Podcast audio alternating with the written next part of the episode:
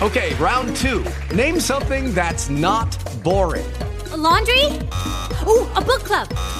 Computer solitaire, huh? Ah, oh, sorry, we were looking for Chumba Casino.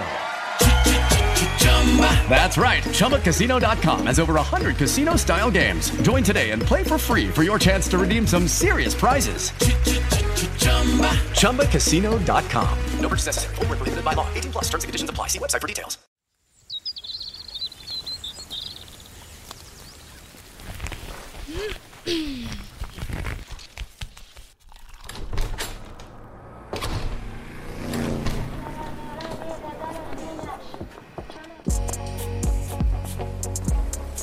Esto es el arranque, para que empiece su día bien informado.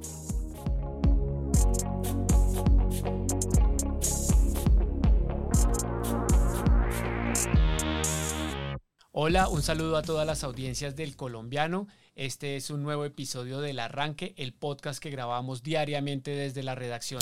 Yo soy Daniel Valero, macroeditor de actualidad.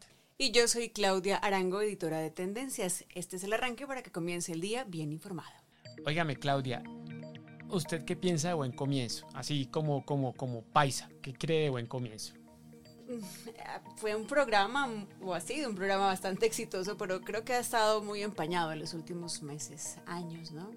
Pues vea, Claudia, este eh, miércoles, para que las audiencias también adquieran la edición impresa de nuestro periódico, vamos a llevar un artículo que va en el sentido de una chiva, pongámosle ese nombre. Pues recientemente salió el informe de Medellín, cómo vamos sobre calidad de vida en, en la ciudad. Ahí se destacó que eh, este índice desmejoró para el año 2021, entre otras cosas porque factores como la atención a la primera infancia retrocedieron. Pero escuche este dato curioso. Se trata de un tema que es responsabilidad del programa Buen Comienzo, por el cual eh, le preguntaba al inicio del podcast, Claudia, que usted lo referenció, ha sido muy controvertido durante la administración de Daniel Quintero pues resulta que vamos a mostrar cómo a pesar de las críticas y de que se desperfiló prácticamente este programa, lo cual generó protestas tanto de profesores como de beneficiarios de buen comienzo, pues Vivian Puerta Guerra fue premiada entre comillas con un puesto todavía mejor. ¿Se imagina cuál? A ver, cuénteme. Pues vea Claudia, resulta que vamos a contar en el colombiano que es la directora de la fundación de EPM que es el mismo que hoy está ostentando y maneja un presupuesto, oiga la cifra, entre 25 mil y 30 mil millones de pesos y que sus honorarios pueden ascender hasta 18 millones de pesos mensuales. O sea, poquita plata no gana. Ahora habrá que ver cómo le va en la gestión, pero bueno, eso ya será cuestión de eh, pues que el tiempo pase. Nosotros cumplimos con nuestra labor periodística y por eso los invitamos a que lean este artículo. Otra noticia que también es grave tiene que ver con las cirugías que se siguen llevando vidas y van cinco en lo que va corrido del año todos los hechos ocurridos en Medellín y Bello. Uno de los casos se conoció que fue en un establecimiento no apto para estos procedimientos, cirugías estéticas, otro en un sitio donde se hacen las revisiones, mientras que uno más sucedió en un lugar que no fue establecido por las autoridades. El restante fue en un establecimiento apto para estas labores. Tanto el personal de salud como profesionales de derecho en estos temas aseguraron que las muertes son inherentes de las intervenciones, aunque dependiendo del sitio, pues obviamente aumentan los riesgos. Grave, ¿no? Hay que establecer controles. Óigame, Claudia, a mí me gusta como contar estas noticias como con preguntas. ¿Usted cree que los periodistas podríamos ganar horas extra? ¡Uh! bastante, bastante. Yo creo que en, una época ganábamos horas extras. Pero hace unas buenas décadas, eh, porque a las nuevas generaciones sí, sí, sí, es cierto. A mí, yo, a mí me tocó en RCN ganar horas extras. A mí también me tocó en algún momento, pero me abstengo el nombre del medio. Pero bueno, digamos esto se lo planteo porque resulta que van a plantear nuevamente eh, que haya jornada nocturna desde las 6 de la tarde. Pero eso es distinto a la hora extra. Sí, lo que pasa es que la jornada nocturna, pues en teoría se paga es como desde las 9, 10 de la noche. Mm, y usted resulta que, por ejemplo, en la redacción a las 6 de la tarde no ha cerrado el periódico impreso. El digital sí que ese es un cierre minuto a minuto. Pero bueno, entonces le cuento y, y, gracias por la aclaración para que las audiencias también lo tengan muy claro, que el Partido Liberal radicó un proyecto de ley que a su vez era uno de los propósitos de la nueva ministra del Trabajo, Gloriana Ramírez. Resulta que lo que se busca es que el recargo nocturno en la jornada laboral sea a partir de las 6 de la tarde y no desde las 9, como se está implementando desde el gobierno del expresidente Álvaro Uribe. Este anuncio ha generado polémica entre diferentes sectores. Por un lado, sindicalistas, algunos analistas y obviamente pues varios ciudadanos han considerado que los obstáculos al empleo no tienen que ver con bajar los costos laborales, llámense recargos, horas extras o costos de despido, ya que consideran que si bien las últimas reformas han abaratado los costos para las empresas, esto no se ha traducido en la creación de empleo de calidad.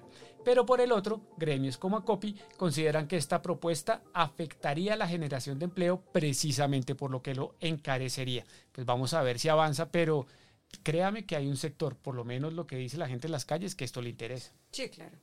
Pero bueno, esperemos a ver, toca esperar. Vamos a hablar eh, de la siguiente noticia y el cuestionamiento a dos nombramientos de Gustavo Petro. El superintendente de salud Ulaji Beltrán y la nueva ministra de las TIC Mary Gutiérrez están siendo cuestionados mm, por varios enredos con su pasado. Por un lado, Beltrán tiene dos procesos abiertos en la Contraloría por unos líos de facturación cuando era gerente de un hospital de Barranquilla.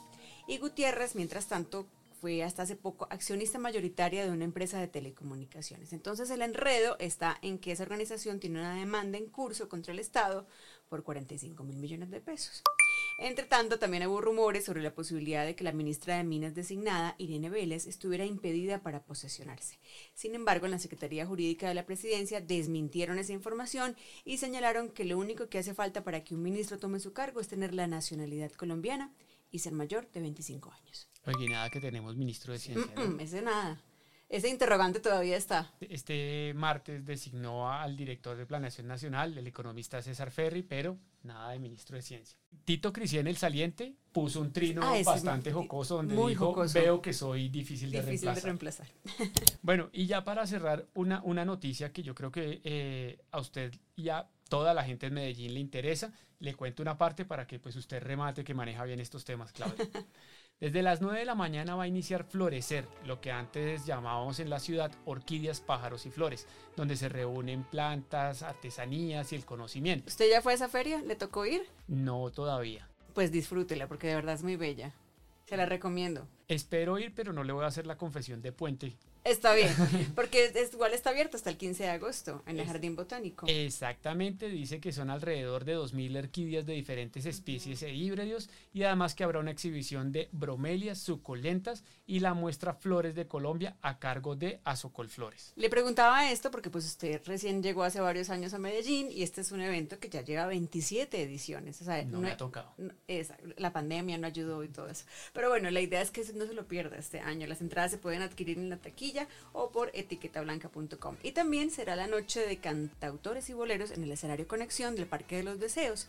El ingreso será desde la una de la tarde. Algunos de los artistas invitados son los colombianos Mónica Zuluaga y Andrés Correa, Muerto desde España, Kevin Johansen desde Argentina y también Alci Acosta. Así que hay mucho para hacer de Feria de Flores y ojalá que lo disfrutemos con un buen clima un puente para estar en Medellín. Bueno, este eh, ha sido otro episodio del arranque. No olviden visitar todas nuestras redes sociales y nuestra página en internet www.elcolombiano.com para que esté informado al minuto de lo que sucede pues en Colombia, en la región y en el mundo y también adquirir nuestra edición impresa de este miércoles que como le dijimos con Claudia al principio de este episodio, pues está cargada de grandes noticias. Hasta luego. With the Lucky Land slots, you can get lucky just about anywhere. This is your captain speaking. Uh, we've got clear runway and the weather's fine, but we're just going to circle up here a while and uh, get lucky. No, no, nothing like that. It's just these cash prizes add up quick. So I suggest you sit back, keep your tray table upright, and start getting lucky. Play for free at LuckyLandSlots.com. Are you feeling lucky? No purchase necessary. Void where prohibited by law. 18 plus terms and conditions apply. See website for details.